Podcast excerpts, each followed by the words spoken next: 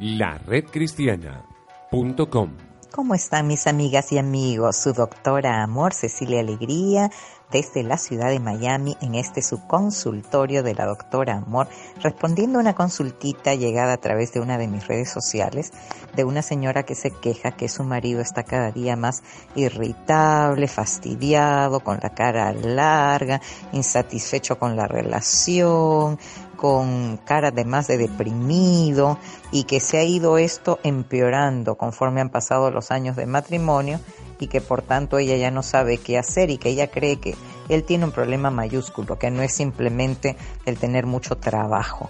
Y sí, puede que tenga razón esta amiga oyente que me escribió a través de Facebook. Sí, es probable que tenga razón, porque hay algo que se llama la raíz de amargura que afecta muchísimo a la persona que la tiene y por ende a todos la, los que la rodean, especialmente a su persona amada, ¿no? A su eh, otra mitad, a su cónyuge, y afecta a la relación, porque qué relación puede mantenerse gozosa, feliz, equilibrada, armoniosa y calmada cuando uno de los dos pues tiene esa cara larga de pocos amigos todo el día, cara de limón exprimido, de limón ácido, ¿cómo le podríamos llamar?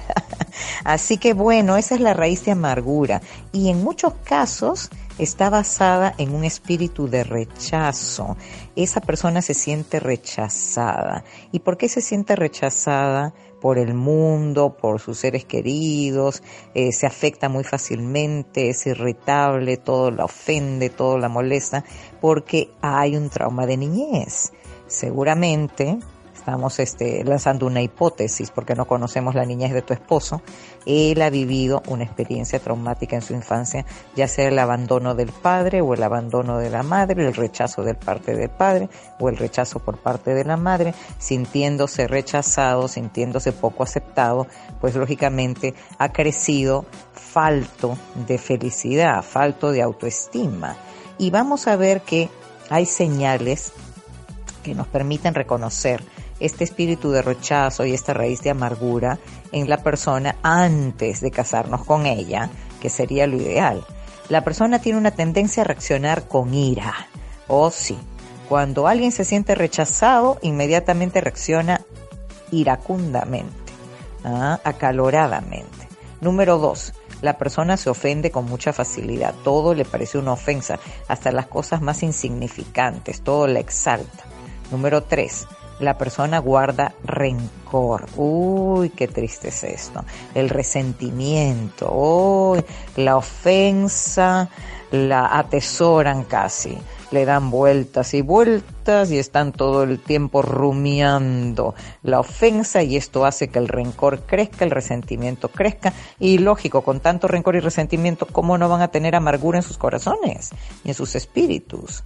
Número cuatro, la falta de perdón hace que la raíz de amargura crezca, porque mientras ellos más sienten estos sentimientos negativos hacia otras personas, sobre todo el cónyuge, y menos perdonan, mayores probabilidades de que esta raíz de amargura se arraigue y no pueda desaparecer de sus corazones y sus espíritus.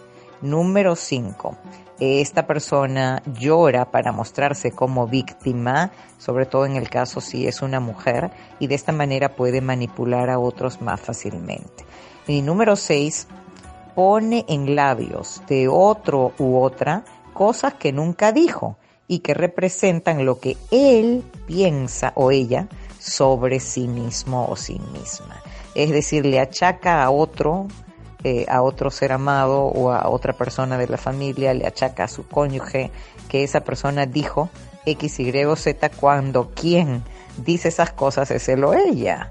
Entonces de esa manera él transfiere, ella transfiere esa responsabilidad, se lava las manos, sigue siendo la víctima y el culpable o la culpable siempre es otro.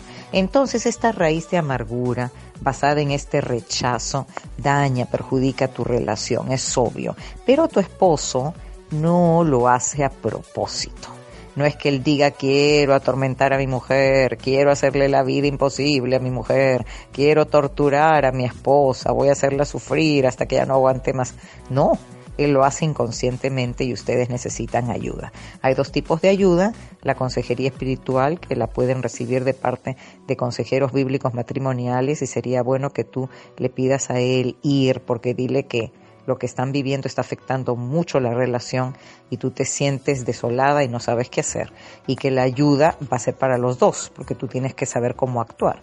Y luego la otra salida es la terapia de pareja, eh, particularmente en mi caso yo tengo eh, servicios a distancia, tengo en mi, en mi website ladoctoramor.com hay una sección contáctame.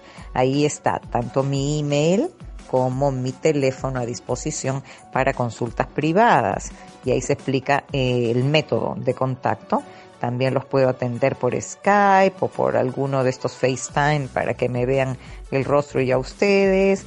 Después también hay un botón de consulta rápida para consultas breves y están mis libros y mis redes sociales para que me sigan en ladoctoraamor.com. Eso es todo por hoy. Nos escuchamos prontito y bendiciones. El anterior segmento fue una producción de la redcristiana.com.